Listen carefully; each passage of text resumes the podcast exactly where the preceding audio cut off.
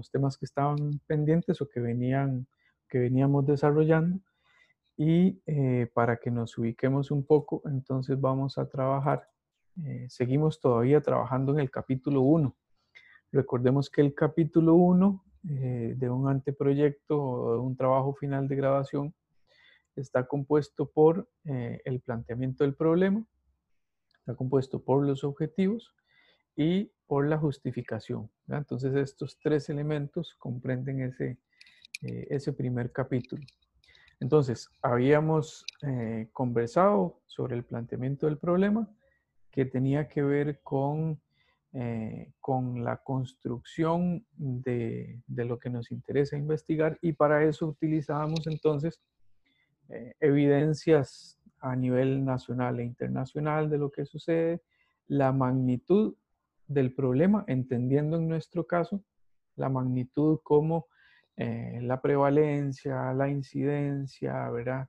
Eh, si la, la, enfermedad o la condición que estamos estudiando tiene algún patrón de distribución geográfica y demás, ¿verdad? Entonces, este, todo esto lo podríamos entender como, como magnitud. También todo aquello que tuviese relación con investigaciones previas, ¿verdad? Ya sea tesis que se han hecho en nuestro departamento, ya sean eh, también trabajos finales de grabación que se han hecho en otros países, eh, artículos que discuten datos sobre investigación y demás. Y entonces ese planteamiento del problema lo concluimos con, eh, con unas interrogantes. ¿verdad? Habíamos también avanzado un poquito en los objetivos y habíamos mencionado que eh, habíamos mencionado que los objetivos debían tener unas características específicas en, el, caso de las investigaciones más, eh, más de enfoque cuantitativo. Entonces habíamos eh, visto uno de los, uno de los cuadritos o uno de, los, de las referencias que tenía que ver con un acrónimo. Esto es como para, para, uno, poder, para uno poder acordarse este, de lo que está, de las buenas características que podría tener un objetivo específico. Entonces, a manera de memoria, nosotros utilizamos el acrónimo SMART, ¿verdad? S-M-A-R-T,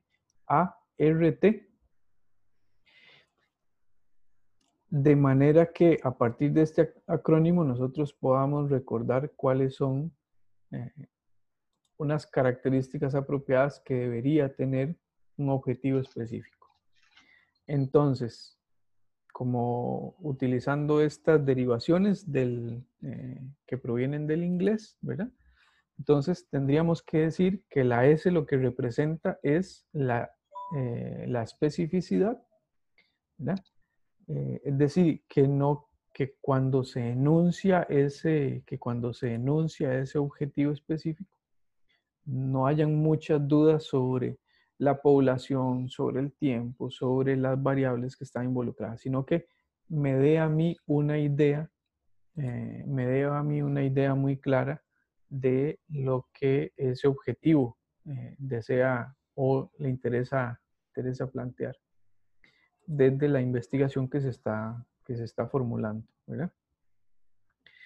Eh, vamos a ver aquí un momentito nada más, vamos a poner en pausa un momento esto porque entonces utilizando ese, ese acrónimo y vamos a seguir más o menos esta, esta secuencia de ver primero si es específico, después si es eh, medible en el caso del enfoque, del enfoque más cuantitativo o comprensible en el caso de un enfoque más cualitativo. Recordemos que el enfoque cuantitativo se basa un poco más en las mediciones y que el cualitativo lo que interesa son aquellas comprensiones profundas eh, sobre, eh, sobre, un problema, sobre un problema específico. Permiso, profe. Adelante que es como que lo vuelve a mandar a que lo acepten. O sea, que él ve que usted lo acepta, pero como que está ahí un loop, que vuelve a salir y vuelve a salir. ¿Qué, pero... queda como en el limbo ahí. Sí, porque no, porque no. Entonces vamos a, vamos a continuar con las características del, eh, con las características del objetivo. Entonces habíamos dicho específico, medible en el caso de lo cuantitativo, comprensible en el caso de lo cualitativo. Eso que nosotros nos proponemos también tiene que ser realizable, ¿verdad? En el caso de inglés es eh, eh, achievable y por lo tanto, mm, digamos, no, no nos coincide con, el, con la traducción. Es para que luego cuando escuchemos el audio no nos confundamos ahí en lo que vamos, lo que vamos señalando. Entonces, eh, la A representaría que sea realizable ese objetivo. Entonces, recuerden que eh, incluso el profesor Eddie González hacía, ah, hacía alguna anotación en las clases anteriores de que yo tenía que ver con cuidado cuando mi investigación no estaba eh, yendo por un camino que quizá yo pensaba que se podía seguir, porque muy probablemente los equipos de investigación se han dado cuenta que por ese camino no era realizable, ¿verdad? O que, o que habían limitaciones materiales, de instrumentos y demás. Eh, otro es que sea realista, ¿verdad? Entonces, tiene que ver con, eh, con que yo pueda ejecutarlo en el tiempo que me establece el reglamento, ¿verdad? Que recuerden que es año y medio, que yo pueda hacerlo con los materiales que tengo, con los conocimientos que tengo, con, eh, con incluso las posibilidades de equipo asesor que tengo y que entonces eso sea, sea posible. Luego además tiene que ser definido en tiempo, ¿verdad? tiene que, tiene que ser eh, delimitado temporalmente, ya sea que yo me vaya a referir, qué sé yo, a una temporada de campeonato de, fútbol, que me refiera a, eh, que me refiera a, una, a un semestre, a un año de atención, ¿verdad? Entonces, este, tiene que tener esta delimitación en términos del tiempo. Entonces, pregunta y para que, para que intercambiemos un poco, ¿cómo les ha ido identificando los objetivos en los artículos que ustedes han ido leyendo? ¿Se los han encontrado eh, con cierta facilidad? Mm, han habido artículos en los que ustedes han dicho, de profes, que en realidad no sé aquí cuál es el objetivo, ¿verdad? Porque ellos no lo enuncian, no es muy claro. Mm, cuéntenme un poco cómo les ha ido tratando de identificar y más o menos qué características de objetivos han ido viendo en todo el proceso de artículos científicos. Bueno, en mi caso yo no sé si porque, o sea, yo no sé si tiene que, hay una diferencia entre que sea un estudio cualitativo o que sea cuantitativo. Pero en mi caso yo no, lo, he tenido problema. Eh, regularmente vienen ahí y si no vienen, viene la pregunta. Entonces cuando viene la pregunta como que uno lo, lo saca, digamos. Entonces no me ha sido como complicado pero yo no sé si es por el tipo de investigación o no tiene nada que ver, pero digamos, yo siempre los he visto. Prácticamente al final, siempre en la introducción, ellos recalcan qué es lo que quieren hacer, digamos, y cuál es el objetivo, o ponen la pregunta, y así lo saco. Digamos. Sí, a mí también me ha pasado lo mismo. Este, en la mayoría de artículos que he leído viene especificado, digamos, en el resumen viene eh, los objetivos, o si no, eh, creo que lo único que no venía, al final de la introducción siempre dice como, y la idea de este artículo es, y entonces ya describen como, como el objetivo, pero sin ponerlo como objetivo. Claro, claro. Entonces, esta es una destreza que ustedes van a ir desarrollando también con el, con el tiempo, ¿verdad? Es poder ubicar esos objetivos, a partir de esos objetivos construir una pregunta o teniendo la pregunta, construir unos objetivos, ¿verdad? Entonces, este, incluso, incluso, de una vez para que lo vayan teniendo ahí en cuenta, pueden ir tomando algunas ideas de esos objetivos que quizá les vayan a ser funcionales. ¿Cuál es el tipo de infinitivo que utilizan? en dónde está la variable, todos estos elementos que, eh, que, aparecen o que a veces a uno le cuesta un poco identificar. Eh, pregunta, ¿quedó más o menos claro eh, qué era una variable en la clase anterior? ¿O vemos algunas ideas muy básicas para poder identificar uno una variable en una investigación y decir, ok, esta sí es una variable, esta no es una variable. ¿Cómo les ha ido con esa parte? A mí me ha ido mejor, profe, la verdad. O sea, yo antes como que no tenía idea de si lo que estaba viendo era una variable o no era una variable. Y ahora si usted me pregunta cómo es que las identifico ahora, tampoco le puedo decir, ah, mira, las identifico por esto, pero ahora me, no sé, como que uno ya bueno, después de la clase como que yo dije, mira, esto sí es una variable y esto no, esto no es una variable en sí. Lo que está. Ajá. Entonces, pero a mí, y si lo repasa, a mí, a mí no hay problema, digamos. si lo repasa, bienvenido. Vamos a ver. Aquí en alguna parte del, en una parte del documento, este, una parte del documento de la guía práctica para la investigación que ustedes tienen disponible en, en, en Metix, hay un ejercicio para identificar una variable que vamos a irla viendo aquí, que vamos a irla viendo aquí juntos para, eh, para tratar de, aclarar este asunto de variable y de cómo se representa en la, eh, dentro, del, dentro de un objetivo.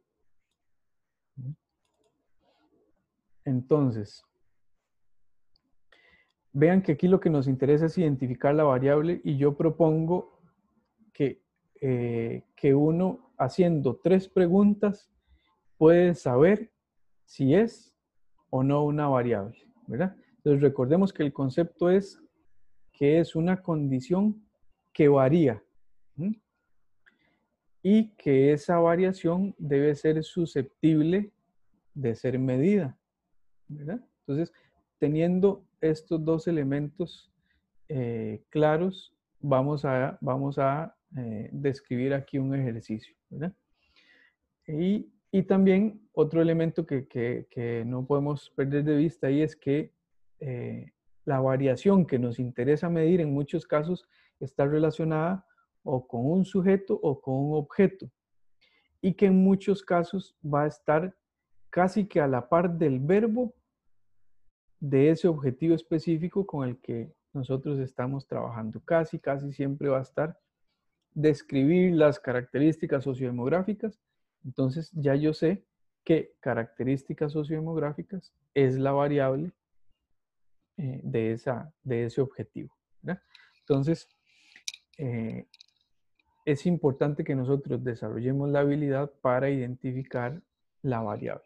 Entonces, pregunta. Adelante. Digamos, entonces, con eso que usted comenta, si uno va a medir varias variables en el, digamos, en la investigación, se tienen que plan, o sea, se tienen que escribir a la par del verbo en el, digamos, en el objetivo. Sí. Eh, Todas se describen, digamos. Sí.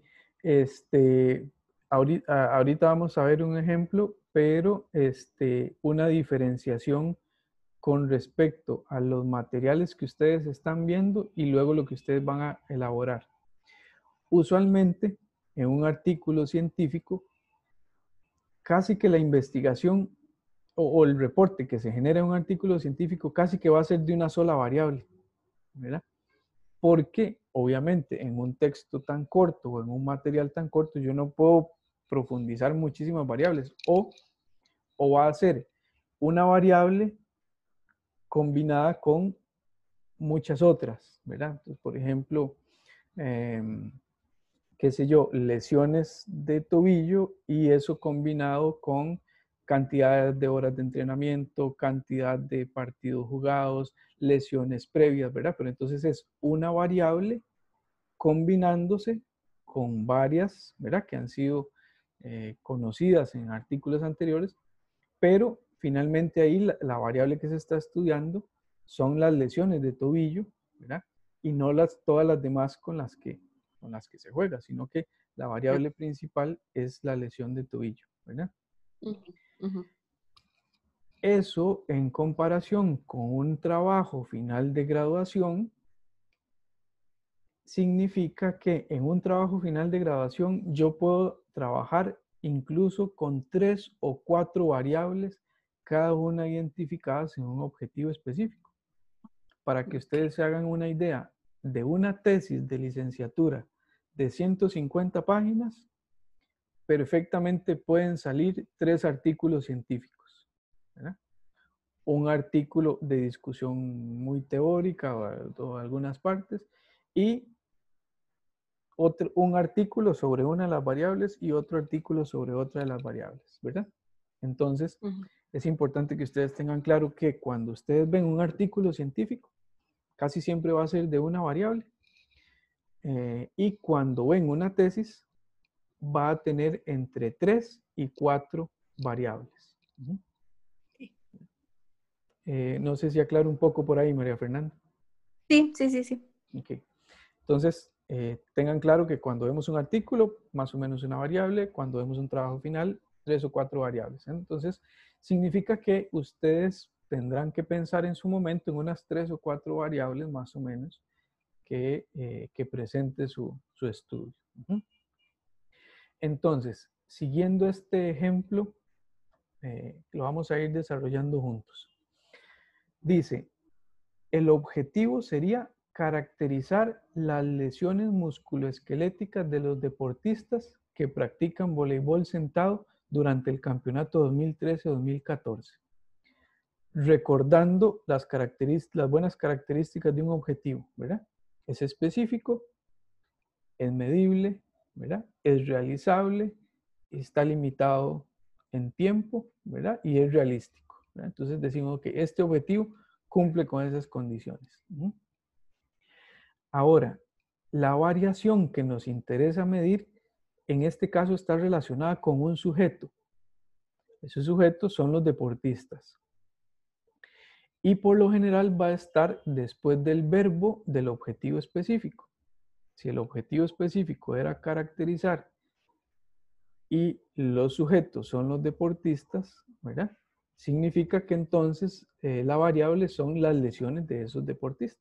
Entonces vean que eh, que ubicando el sujeto y ubicando el objetivo, nosotros casi siempre va a estar en medio del verbo y en medio del sujeto la variable que a nosotros nos interesa.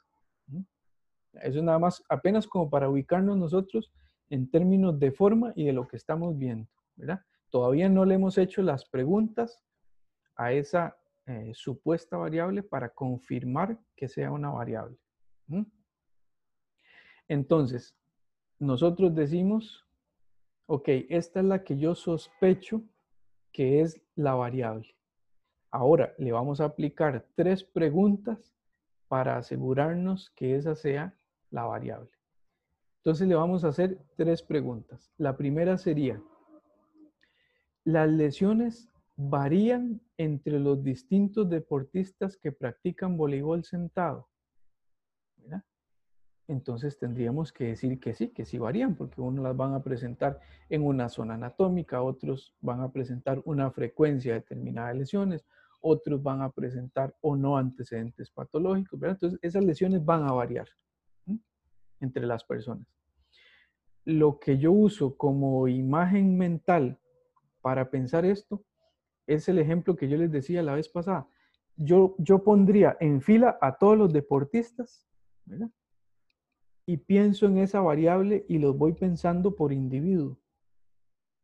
Y si varía entre cada individuo que yo estoy observando, quiere decir que esa respuesta tendría una, valga la redundancia, es una respuesta afirmativa de que sí es una variable, ¿verdad? Entonces, a la primera pregunta de comprobación le ponemos un check porque si varía esa, eso que a mí me interesa medir. Segunda pregunta de confirmación. Yo como investigador puedo medir esa variación. Recuerden el concepto. Variable es una condición que varía y además es susceptible de ser medida. Entonces la pregunta es, como investigador, ¿yo puedo medir esa variación? Sí, porque yo podría medirlo a través del dolor que provoca, a través de los días de incapacidad que genera, a través de los tejidos, si son musculares, si son óseos, si son eh, tejido blando, por ejemplo. Entonces, yo tengo claro que yo la puedo medir esa variación. Yo la puedo medir. Tercera pregunta de confirmación. Como investigador, yo puedo recolectar los datos que se generan a partir de esas mediciones.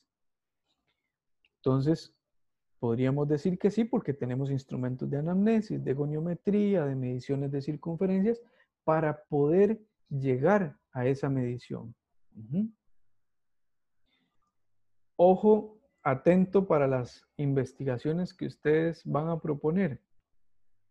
Aquí esto tiene que ser 3 de 3 para que exista una variable y que yo pueda incorporarla en un objetivo, yo tengo que tener respuesta afirmativa a las tres preguntas de confirmación.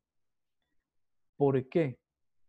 Porque si yo tengo algo, una condición que varía, pero yo tengo dificultades, ya sea o para medirla o para recolectar los datos de esa medición, significa que aunque yo quisiera y aunque eso varíe, no voy a poder llegarle tan fácilmente a esa variable. Entonces ahí significa que mi objetivo sería irrealista, porque no lo podría medir, ¿verdad? Porque no tengo los instrumentos, porque no es susceptible de ser medido en la realidad cotidiana, ¿verdad? Entonces, ojo porque cuando uno define una variable, las respuestas de confirmación tienen que ser 3 de 3. Entonces, ahí viene, eh, ahí viene otro ejemplo, ¿verdad? Entonces, igual para confirmar a través de esas preguntas lo que sucede. Una pregunta frecuente que, eh, que se suele que se suele plantear o que los estudiantes o que nosotros cuando estamos investigando nos podemos hacer. Profe, todos los objetivos tienen que tener variable. ¿Mm? Puede ser que no. ¿Cuáles objetivos no tienen una variable? Muy probablemente aquellos que son propositivos. ejemplo clásico de las tesis de terapia física. Ustedes han leído algunas eh, y quizás este, esto les sea familiar. En un objetivo yo digo caracterizar las lesiones musculoesqueléticas, en otro objetivo yo digo analizar los factores de riesgo y en otro objetivo digo elaborar una propuesta de prevención. Los dos primeros objetivos tienen una variable, ¿verdad? El primero sería lesiones musculoesqueléticas en el segundo caso sería factores de riesgo. Pero en el tercero no hay una variable, porque no es que yo voy a ir a medir a los individuos, sino que yo voy a diseñar una propuesta fisioterapéutica. Entonces, usualmente los objetivos propositivos no se incluyen en la operacionalización porque no tienen una variable y no tienen una variable porque no es mi objetivo en esa en ese, vamos a ver, no es mi interés que en ese objetivo yo haga una medición de algo. ¿Se entiende un poco esta, esta relación entre, entre variables, medición y cómo lo, cómo lo identifico? Y de por qué diseñar, elaborar una propuesta, proponer lineamientos fisioterapéuticos, diseñar una propuesta preventiva, en esencia no tienen teóricamente una variable porque son propositivos y yo ahí no hago una medición.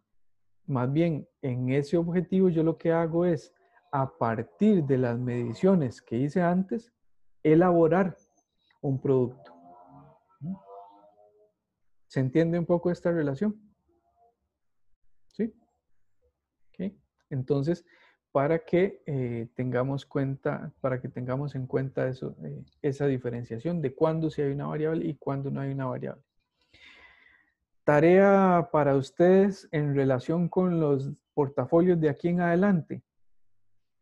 Desarrollen la habilidad para identificar el objetivo y para identificar la variable. Entonces recordemos, esa variable tiene que ser medible, tiene que ser eh, que esa medición se pueda hacer eh, a través de ciertos instrumentos y que esos instrumentos me permitan recolectar datos.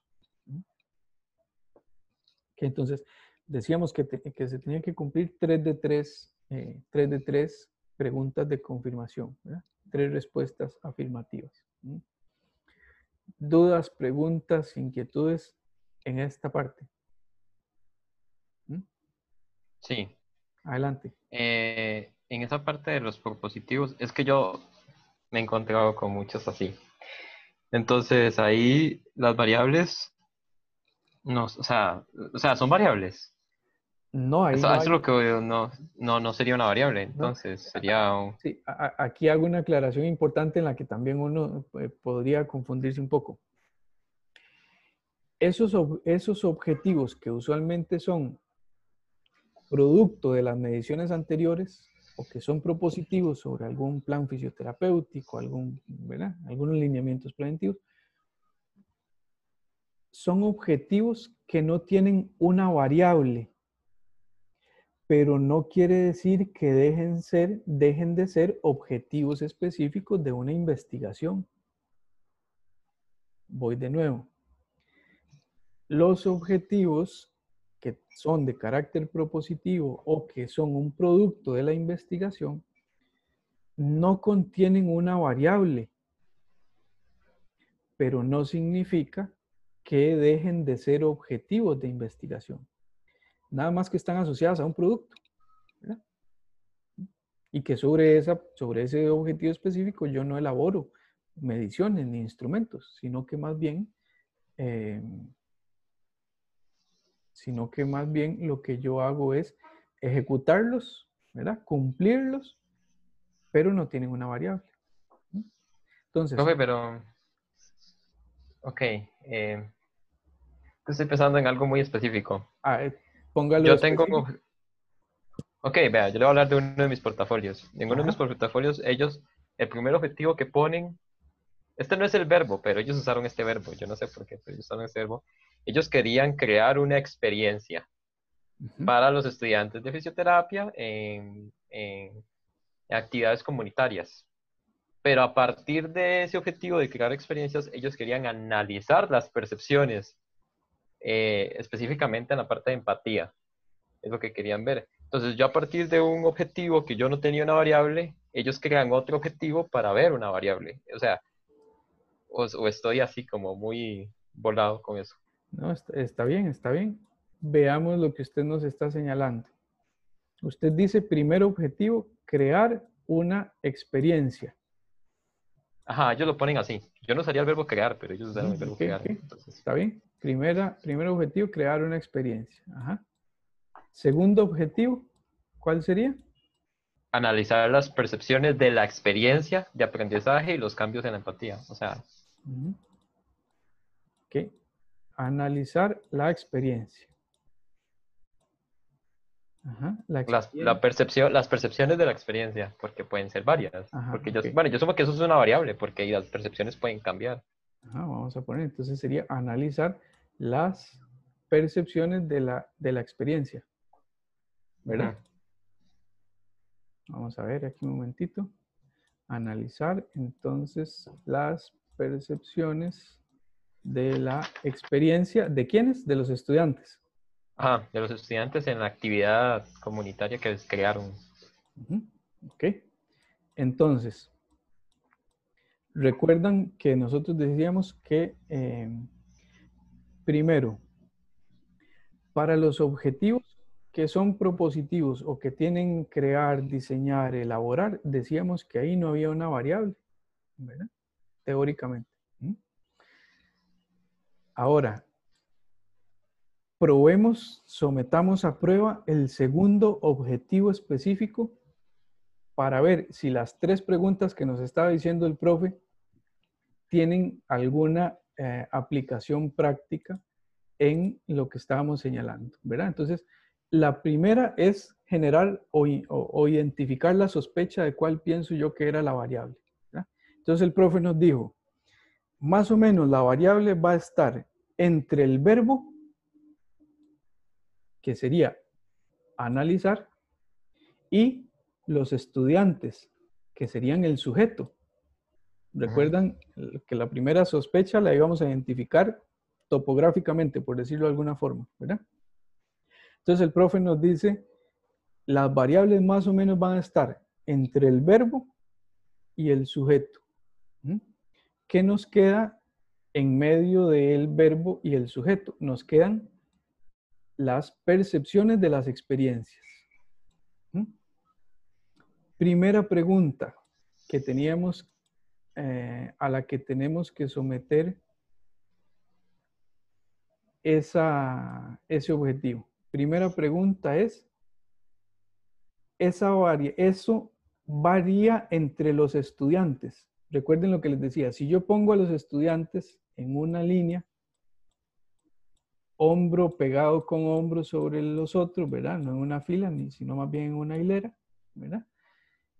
Y yo analizo a todos los estudiantes individualmente, las percepciones de experiencia varían entre ellos. ¿Sí o no? Sí. Ok. Primera pregunta de confirmación, le ponemos un check. Segunda pregunta de confirmación. ¿Esas percepciones de las experiencias son susceptibles de ser medidas?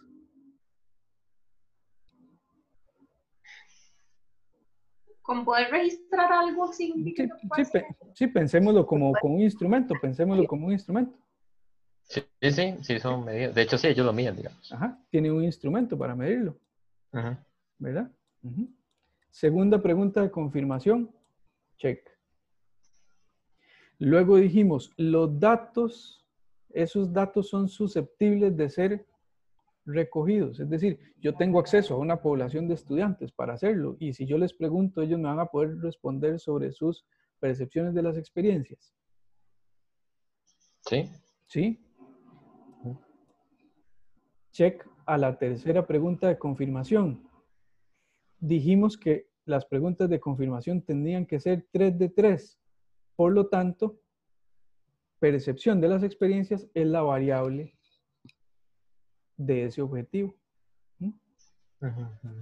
Entonces, ahora aquí vamos con la parte en la que usted quizá eh, conducía su pregunta. Es, el primer objetivo de crear una experiencia tiene variable como tal.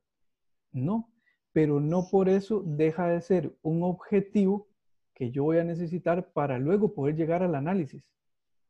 Entonces, no es que este objetivo desaparece, nada más que al no tener variable, yo no la operacionalizo ni le, ni le aplico las preguntas, porque de nuevo, vea que aquí yo ni tengo el verbo, pero ni siquiera tengo un sujeto.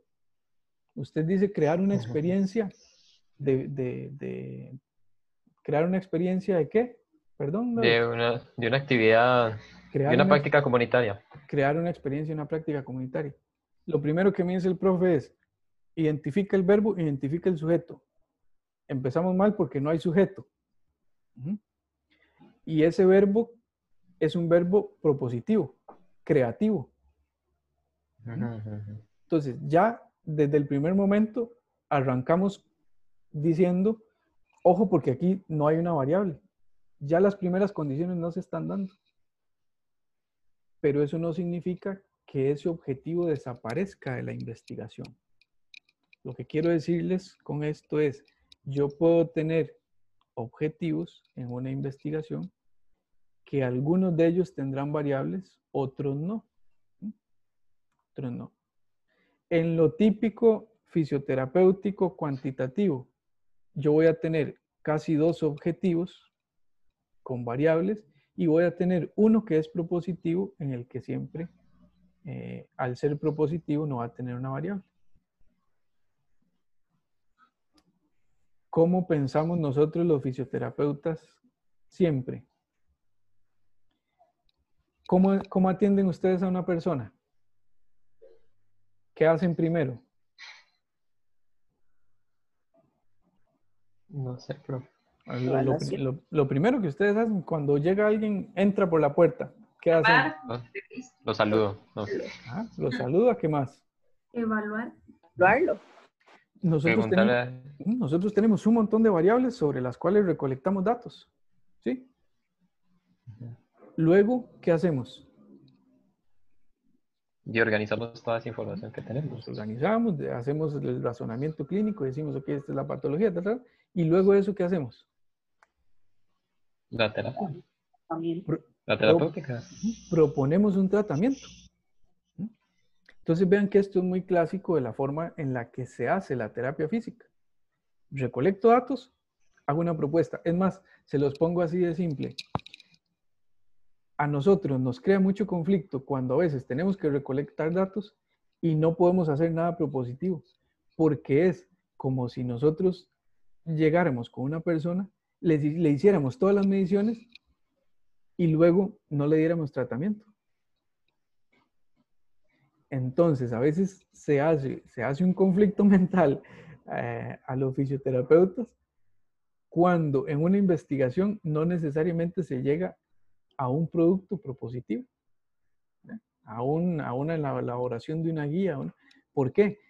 Porque ahí se interrumpe el pensamiento fisioterapéutico clásico que nosotros tenemos. Es como les decía, es como que uno haga una anamnesis para no hacer un tratamiento o para no aplicar nada, para no ejecutar ninguna recomendación. Se entiende un poco este asunto de que perfectamente pueden existir objetivos que no tienen una variable, que igualmente son parte de una investigación. Nada más que ese no tiene una variable. Usualmente los que tienen que ver con recolecciones de datos y demás van a estar, van a estar al inicio.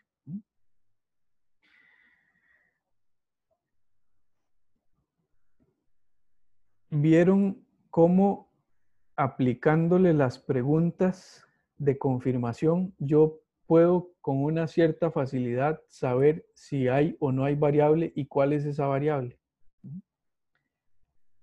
Tarea para los portafolios. Hagan este mismo ejercicio que hicimos. ¿Cuál es el verbo? ¿Cuál es el sujeto? ¿Qué es lo que nos queda en medio? A eso que nos queda en medio, apliquémosle las tres preguntas de confirmación. Identificar variables es una habilidad para la investigación que no tiene precio. Y que es una habilidad importante que ustedes desarrollen en sus procesos. Las variables van a estar en los objetivos, van a estar en las preguntas de investigación, van a estar en el problema van a estar en el marco teórico, van a estar en la metodología, van a estar en el análisis de resultados.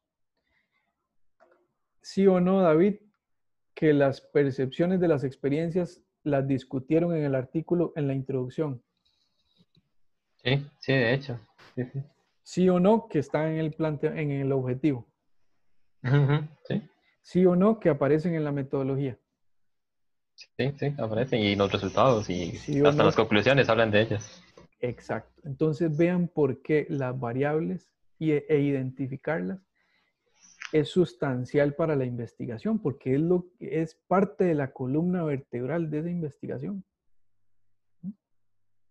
Y ustedes van a tener que ir identificando algunas de las variables que se presentan en sus problemas de investigación, en los artículos que ustedes leen. concepto adicional que agregamos acá, el concepto de coherencia interna de una investigación.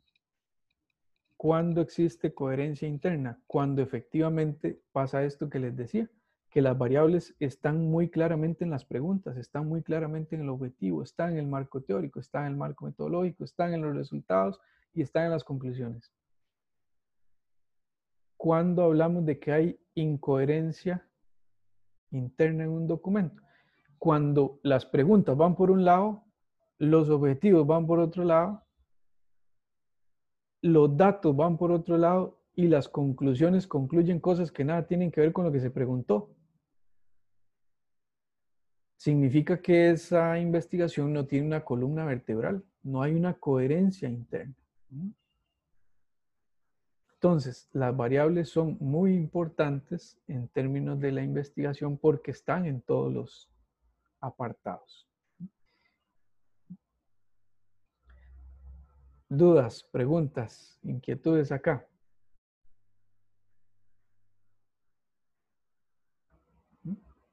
¿Todo bien? Ok.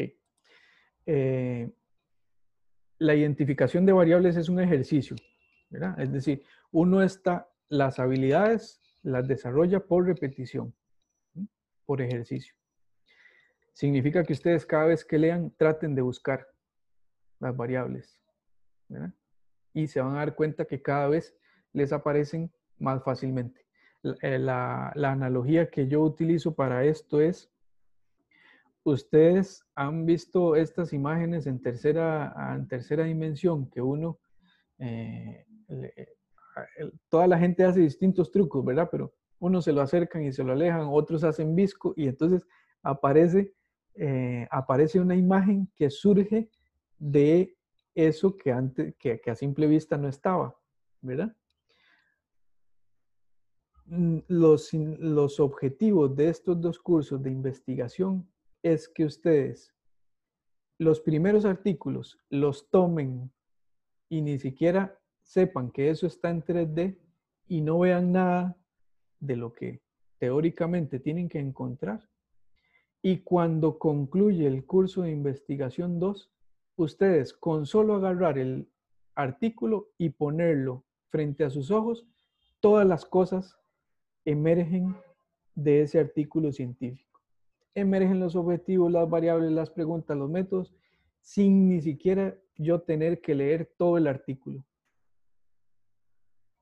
Que yo lo agarro, lo acerco, extraigo toda la información, toda esa, toda esa imagen se me presenta a mí y yo rápidamente digo, esto me sirve, esto no me sirve.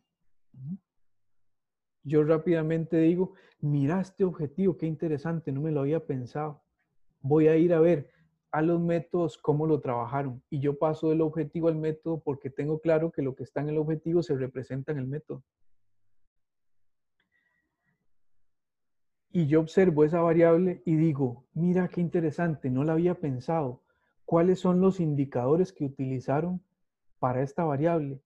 y me voy al marco teórico porque sé que los indicadores tienen que expresarse de alguna forma en el marco teórico y tienen que estar en el cuadro de operacionalización. Y yo rápidamente me muevo entre distintas partes de la investigación sin necesidad de leer todo el artículo línea por línea, por línea, por línea, por línea. Esa es la habilidad que a nosotros nos interesa desarrollar en ustedes. De nuevo, es un ejercicio, entonces tratemos de estimularlo. Eh, entre más rápido la desarrollen, más rápido es uno en la lectura de artículos y más eficiente en identificar aquellos que le interesan para desarrollar ideas de investigación. Cerramos entonces con los objetivos. ¿Sí? Ok. Entonces, eh, les decía que el tercer elemento tiene que ver, el tercer elemento del capítulo 1 tiene que ver con, eh, tiene que ver con la justificación. La justificación es un, eh, es un ejercicio relativamente, relativamente sencillo cuando yo tengo claro qué es lo que quiero, qué es lo que quiero hacer. Eso significa que si yo tengo errores en los objetivos, no voy a poder plantear la justificación tan claramente. Ahorita van a ver por qué. La justificación lo que hace es un ejercicio ubicándome yo como si mi investigación ya estuviese concluida. Es decir, eh, lo que Kaylin hoy se está planteando, investigar, Kaylin se va a imaginar que lo investigó, que ya tiene los resultados y que ya tiene el documento aquí en la mano. Pilar se va a imaginar que lo que está eh, desarrollando ahorita ya lo desarrolló, ya tiene las conclusiones y lo tiene aquí en la mano. Entonces, nos vamos a imaginar que esa investigación está concluida y nos vamos a imaginar a quienes les podría ser de interés esto que nosotros elaboramos. Cuando pensamos en ese quién, tenemos que tener claro que cuando yo aporto un conocimiento, no a todas las personas les va a interesar la misma parte de ese conocimiento. Unos van a sacarle provecho a unas partes, otros van a sacarle provecho a otras partes, otros van a sacarle provecho a otras partes, ¿verdad? Entonces, más o menos el ejercicio consiste en que yo piense cuáles son los actores que están vinculados a mi investigación y cuáles son los aportes que podría recibir cada uno de ellos. Esos actores es importante que uno les dé una jerarquía de importancia. ¿Cuáles son actores clásicos en una investigación de terapia física? Las personas que presentan alguna patología, alguna condición musculoesquelética, instituciones relacionadas con esas personas, la universidad como espacio de construcción del conocimiento y los estudiantes de terapia física, digamos, ¿verdad? Sería otro actor. Eh, otro actor es la terapia física como tal, en términos de disciplina. ¿De qué va a servir la investigación que yo hice para la disciplina fisioterapéutica, para el desarrollo profesional de nuestro campo?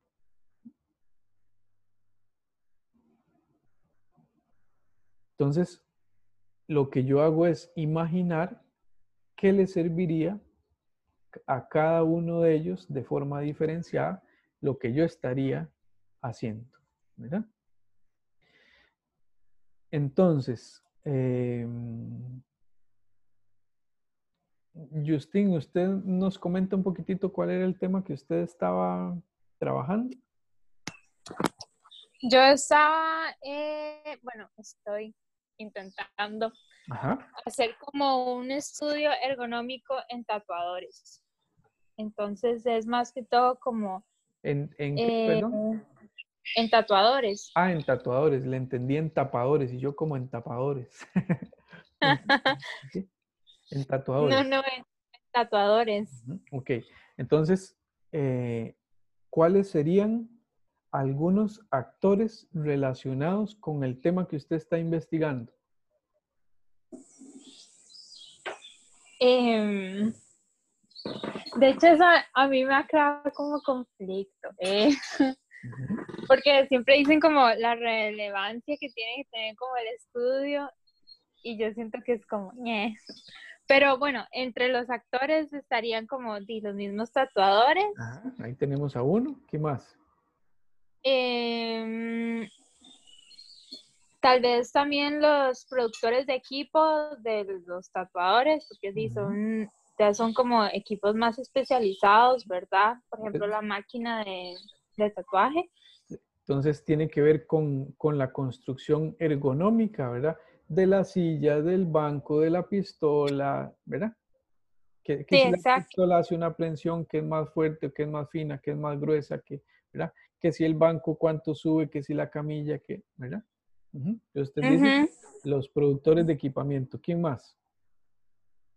Y en este caso nosotros también, porque ya los tatuadores son como una profesión que ha estado surgiendo y ha aumentado mucho en los últimos años, digamos.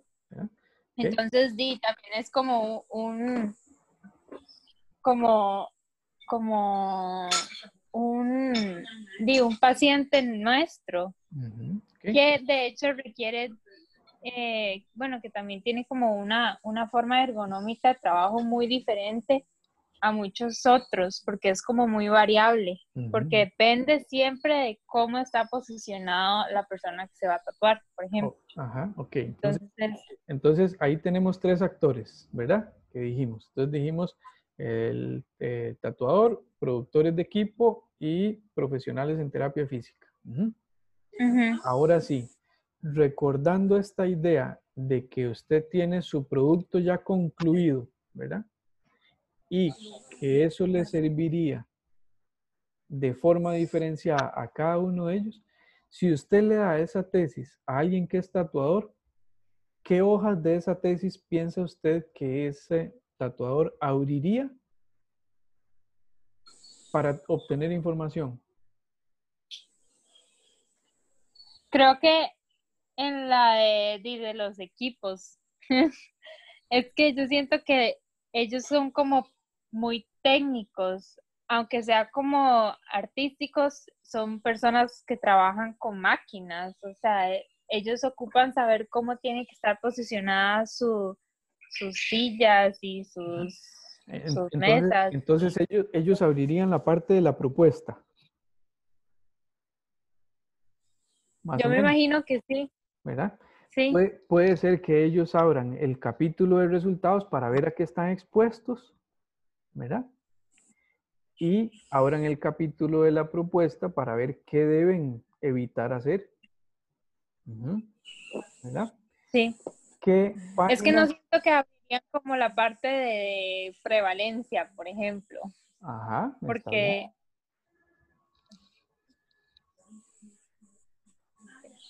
Claro, porque yo, porque yo tengo, yo tengo que saber a, cuánto de riesgo estoy expuesto, ¿verdad? Sí. ¿A cuánto me podría enfermar? ¿A qué implicaciones podría tener yo? Y también saber cómo, si lo que yo estoy sufriendo como tatuador realmente está relacionado con mi ergonomía de tatuador, por decir, o sea, relacionado a mi, a mi, a mi profesión. ¿Cuánto, ¿Cuánto de eso se le atribuye a lo que yo hago como actividad para generación de ingresos, verdad? Eso es lo que le va a interesar. ¿Usted cree que ese tatuador iría a leerse el marco teórico? No. Eh. ¿Por qué no? Es, bueno.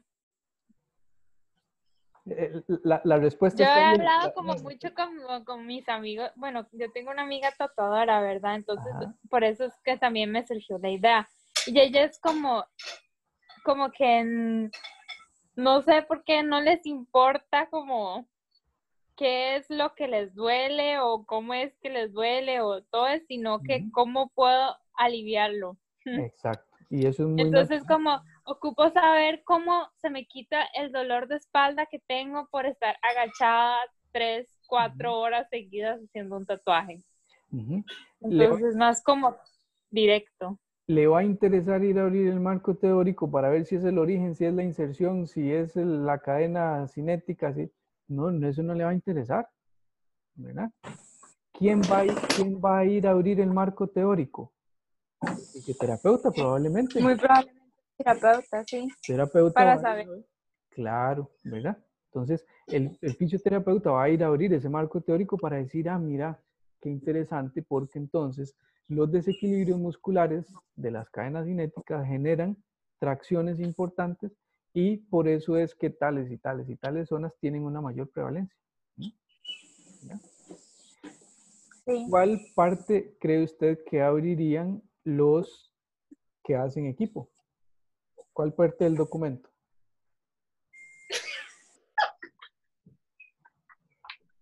Em, más que todo como la parte en la que ya estaríamos como midiendo los ángulos específicos que ocuparía como la persona o los rangos de los ángulos en la que ya la persona trabaje de una manera segura. Correcto, correcto, ¿verdad? Entonces, lo que quiero que tengan en cuenta es que imaginar ese trabajo no significa que a cada actor le sirve de forma idéntica o va a interesarse de forma idéntica por todas las partes del documento, ¿no? Cada quien va a ir a abrir una parte. Y si son estudiantes de terapia física que están, que les gustaría continuar sobre ese tema, van a ir a ver el planteamiento del problema, van a ir a ver los objetivos, van a ir a ver el marco teórico. Pero tal vez no tanto los resultados porque quizá quieran profundizar en otra área, pero sí van a leer las otras primeras tres partes. Me explico. Entonces, lo que yo tengo que tener claro es cuáles son los actores que se vinculan con mi trabajo y cuáles son los aportes para cada uno de ese actor. De nuevo, imaginando, de nuevo, imaginando que esa investigación ya está concluida. Entonces, este es un ejercicio que se puede hacer para la justificación. La justificación es más o menos de una página y media, ¿verdad? Entonces, tampoco es que yo tengo mucho espacio como para escribir y desarrollar un montón de cosas, no, no, ¿verdad? Un par de párrafos introductorios, actor aporte, actor aporte, actor aporte, desarrollo un párrafo, ¿verdad? Viene aquí en la guía práctica de investigación un ejemplo de cómo hacerlo y hago una página y media. Eso nos permite, recuerdan que en una de las clases hablábamos de la relevancia de la investigación, del aporte social de la investigación, que debían ser criterios para que yo evaluara una, eh, un aspecto, ¿verdad? La justificación me permite presentar esos elementos. ¿verdad? ¿Por qué tiene relevancia social? Bueno, porque hay personas que están sufriendo, los tatuadores están sufriendo, están recibiendo incapacidades, es su sustento diario. ¿Qué relevancia puede tener en el plano de lo tecnológico? Bueno, puede dar aportes ergonómicos interesantes para la producción de materiales, para la producción de equipamiento. Entonces vean que la justificación eh, a través de los actores y los aportes permite presentar la relevancia, eh, los aportes tecnológicos, metodológicos, teóricos, demás. ¿Dudas, preguntas en la justificación? ¿Todo bien hasta ahí? ¿Sí? Ok. Entonces, este, con estos tres elementos, más o menos terminaríamos eh, el planteamiento del problema, el capítulo del planteamiento del problema. Desde la lógica cuantitativa, ¿verdad? Luego vamos a ver algunos detalles en la parte cualitativa que tiene algunas diferencias, algunas no tan, algunas no tan grandes, ¿verdad? Entonces, eh, comprendiendo bien este, este proceso de planteamiento del problema, eh, fácilmente uno puede, digamos, eh, integrar algunas diferencias que tienen que ver con el método o con el enfoque cualitativo, ¿verdad? Entonces, este, ¿alguna pregunta o duda de todo lo que hemos visto hasta este momento? O si no, para ver si pasamos a los, eh, a los gadgets ahí, como les puse en el, como les pusimos ahí en el chat, ¿verdad? Los gadgets de investigación. ¿Estamos bien? ¿Sí? Ok. Entonces, voy a, eh, voy a poner acá un momento en pausa la grabación para eh, abrir el documento, el otro documento que, eh, que nos interesa desarrollar. Les decíamos que eh, que cuando uno empieza a trabajar en investigación, cuando tiene un par de artículos no es mucho problema, cuando tiene tres artículos no hay mucho problema, pero ustedes van a terminar teniendo 150 artículos que han sido procesados y trabajados y cuando ya uno tiene ese volumen tiene que buscar alguna forma de organizarse, ¿verdad? Entonces, parte de lo que es importante considerar en investigación es que mm, por lo menos mm, a, mí me sirve mucho ordenar algunas cosas porque si no después me hago un, eh, me hago un nudo con un montón de cosas. Entonces, yo les voy a compartir algunas de las estrategias que yo utilizo. Ustedes ven cuáles toman, ustedes ven cuáles mejoran, ustedes ven cuáles profundizan eh, ahí lo que yo les paso son unas ideas y ustedes dicen, bueno, esta sí me sirve, esta no me sirve, Entonces con toda, eh, con toda libertad, eh, pensémoslo, pensémoslo de esa forma. Eh, las imágenes que les presento acá es, es de, otra, de otra plataforma de trabajo que está pensada para las pizarras interactivas que tenemos en la escuela. Entonces, este, cuando regresemos a las aulas y si nos tocan una de las aulas de la escuela, pues entonces ya eh, le van a encontrar sentido a por qué esta otra plataforma eh, ahorita está en PDF. Entonces, lo primero que les, les, les quiero compartir es que en esta etapa es importante ordenar cosas. Eso incluye todos los archivos de investigación. Entonces, la gente empieza. Tesis 1, tesis 2, tesis lista, tesis casi casi lista, tesis final, tesis final 1, y aquello se convierte en un desastre de nomenclaturas, entonces le mandan al profesor a, a revisar una versión que no era. Después ustedes necesitan saber cuál versión fue la que mandaron, no saben si ahí eran donde estaban los cambios, no saben quién fue el que le puso los cambios. Entonces aquello se convierte en un desastre. ¿Qué es lo que hago yo? Utilizo una nomenclatura para, para que los archivos cuando se, se guardan se organicen eh, por sí mismos y yo con solo ver el nombre del archivo ya sepa un montón de cosas y pueda ubicarme Por ejemplo, yo lo que hago es tener una forma estandarizada de ponerle nombres a los archivos. Y esa forma estandarizada está compuesta por lo siguiente. Unas primeras palabras que hacen referencia a si el documento es, si está en la fase de anteproyecto o si está en la fase de tesis. Entonces ese es el primer momento. Otra otra sección del nombre son las iniciales del estudiante que se encuentra ejecutando la investigación. Entre paréntesis, en otra sección, entre paréntesis, la fecha en la que ese documento fue modificado. Y en la siguiente sección, las iniciales de quién lo modificó. Entonces, ya yo con solo ver el nombre del archivo, ya sé de quién es, cuándo lo modificó y quién fue el último que lo modificó. Ah, entonces, ¿cómo sería un nombre estandarizado para los archivos?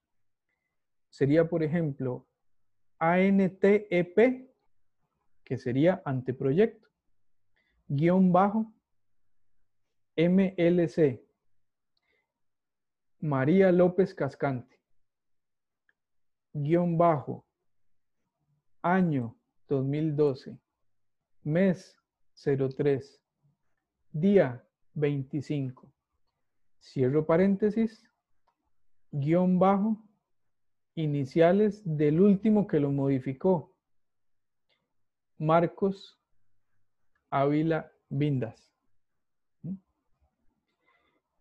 Entonces, con solo que yo vea el nombre del archivo, ya yo sé si ese fue el último o no fue el último que se modificó.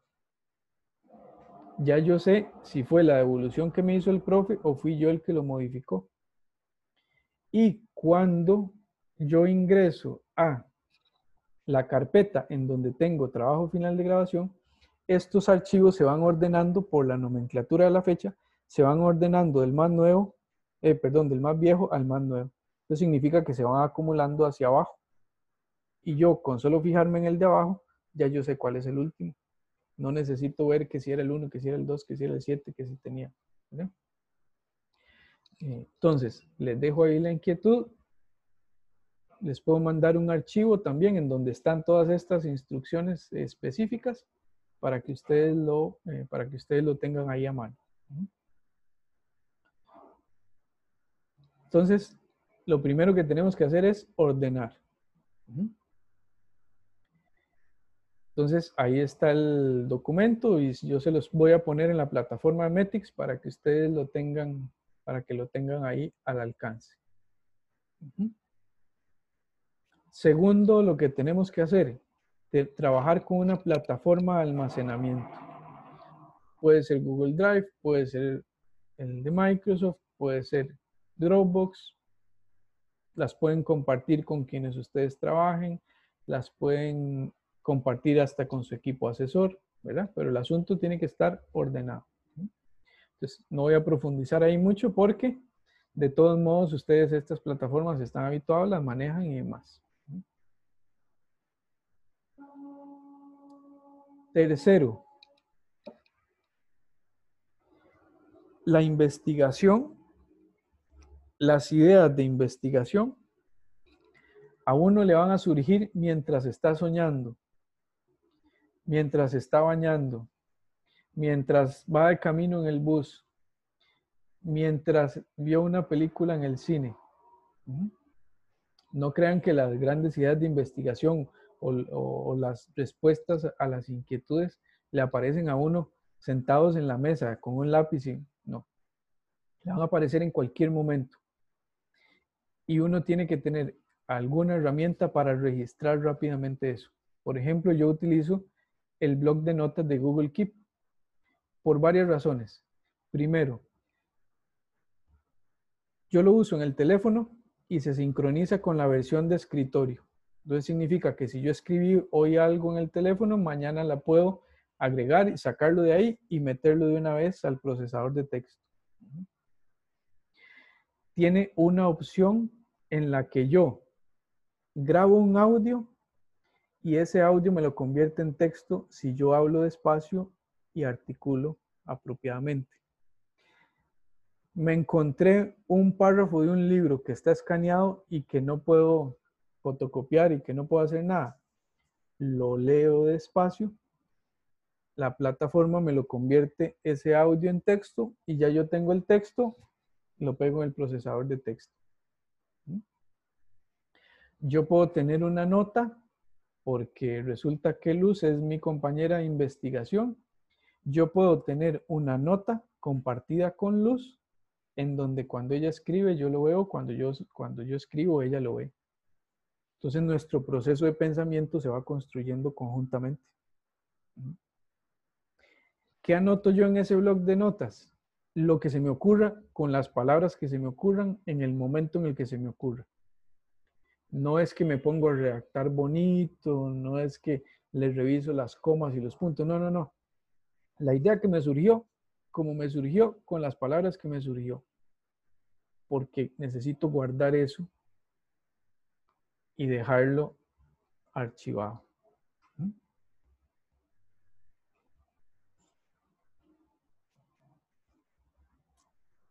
Otro elemento, tener gestores bibliográficos. ¿Qué es un gestor bibliográfico? Son plataformas que almacenan archivos, me permiten subrayar, marcar, hacerle anotaciones a los artículos y demás, y además me permiten generar referencias bibliográficas rápidamente.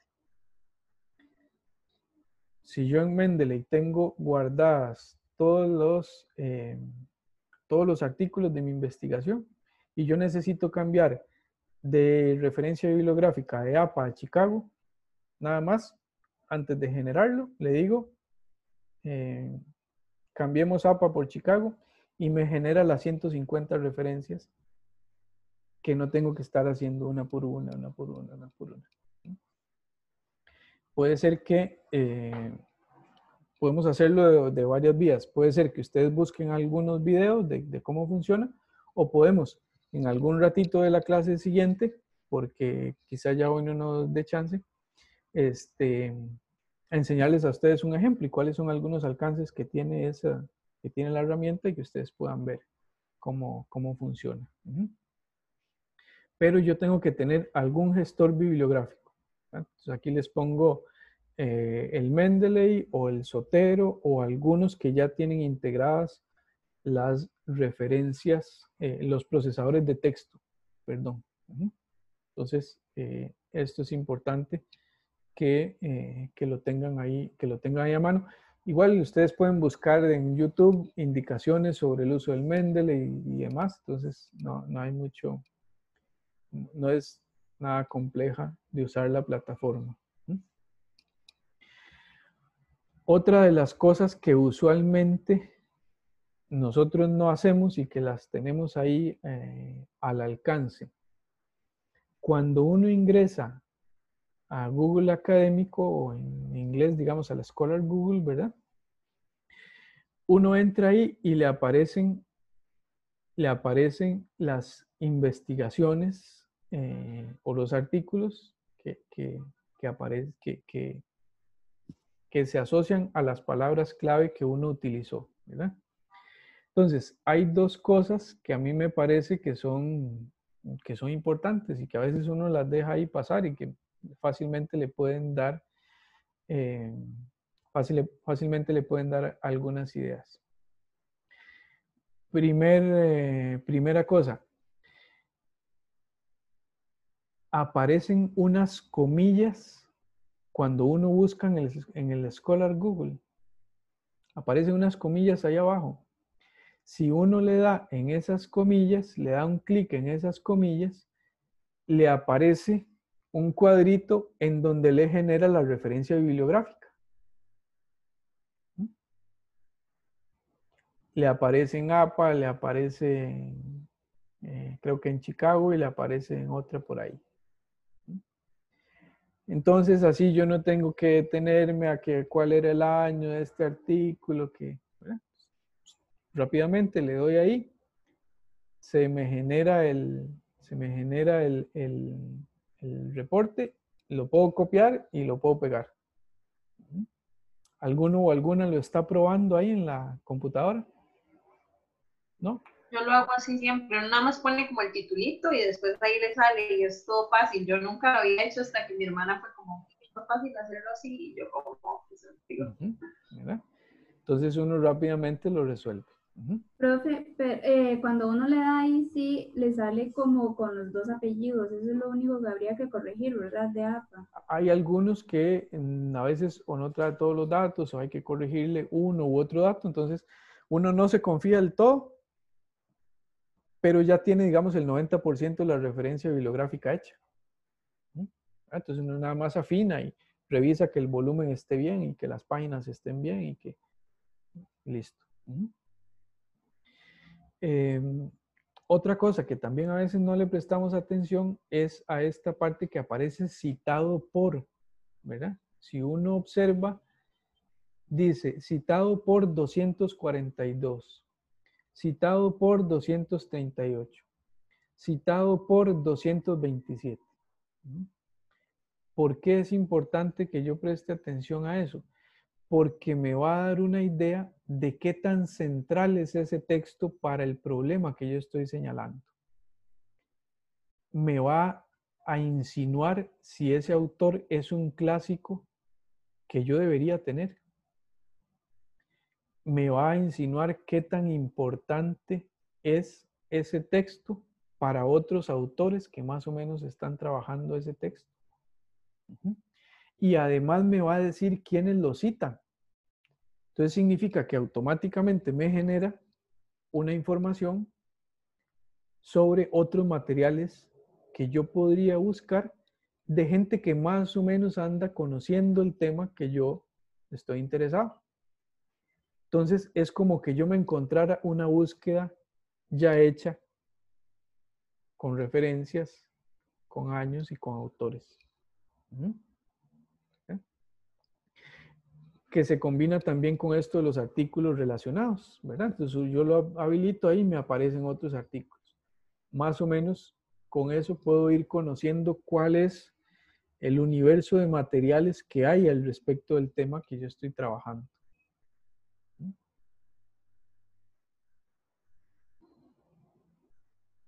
Entonces, esa es otra de las ideas que me permite a mí saber cuándo yo ya tengo más o menos todos los documentos que hay escritos sobre un tema o cuando más bien me faltan por compilar 20, 30, 40 artículos.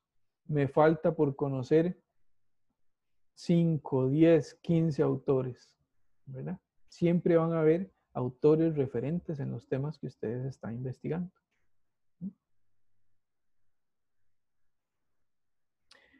Otra herramienta que a veces nosotros no utilizamos, redes sociales, pero especializadas en términos de investigación.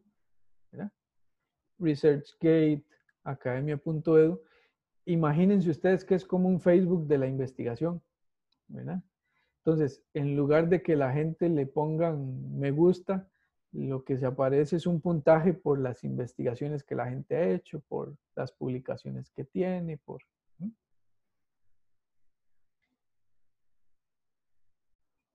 ¿Por qué me parece importante que uno tenga estos contactos con los investigadores? Porque puede ser,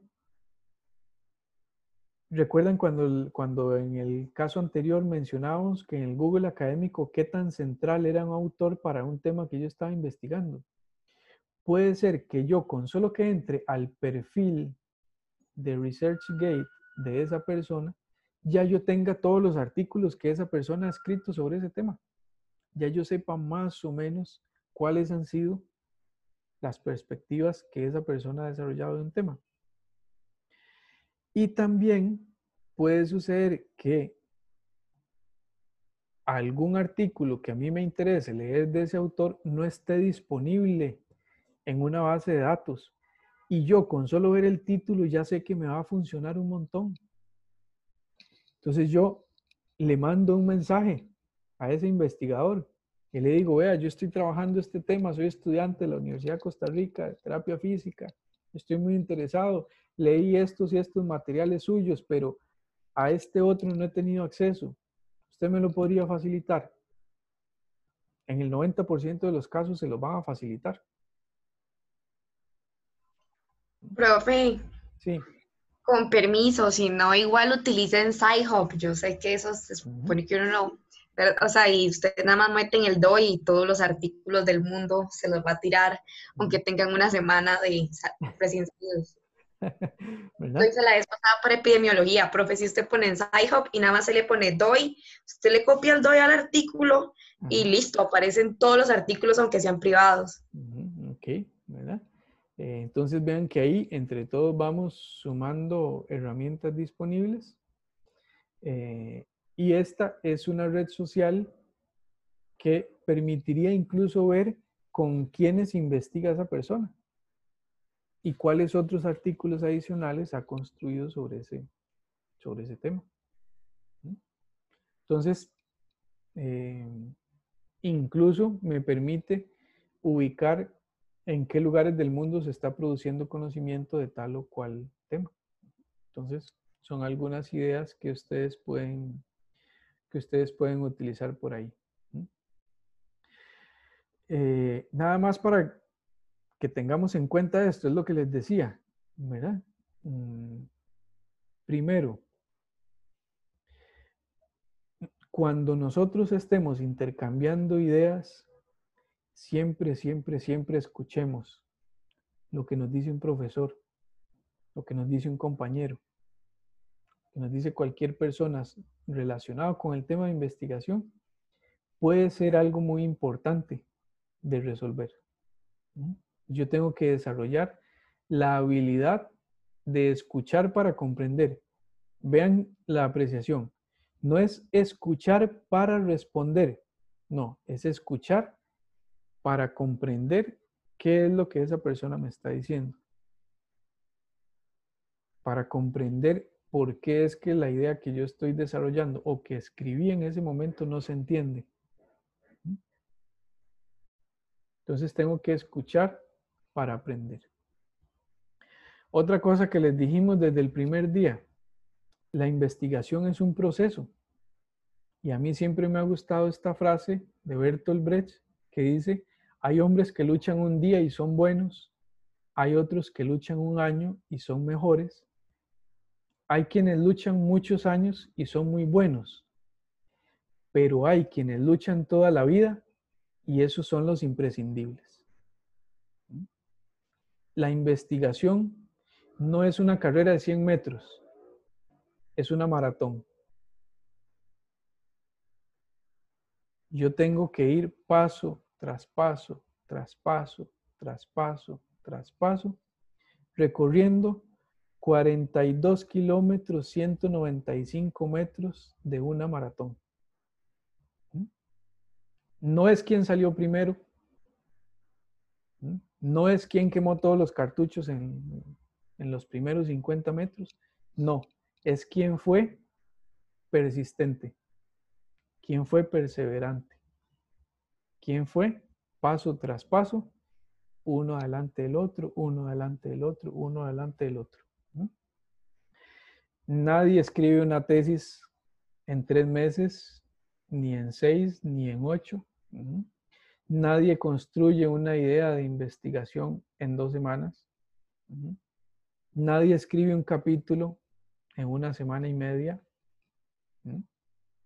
Esto es un proceso. Es un proceso que tarda y es un proceso que que, hay que dedicarle tiempo.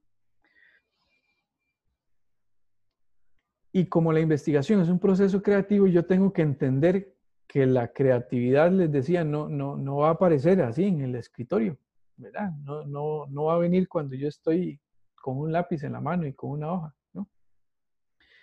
Eh, tengo que hablar con mis amigos, tengo que salir a vacilar, tengo que escuchar música, tengo que ver películas, eh, tengo que cuestionar las cosas, tengo que ser curioso, tengo que ir al teatro, tengo que tomar riesgos.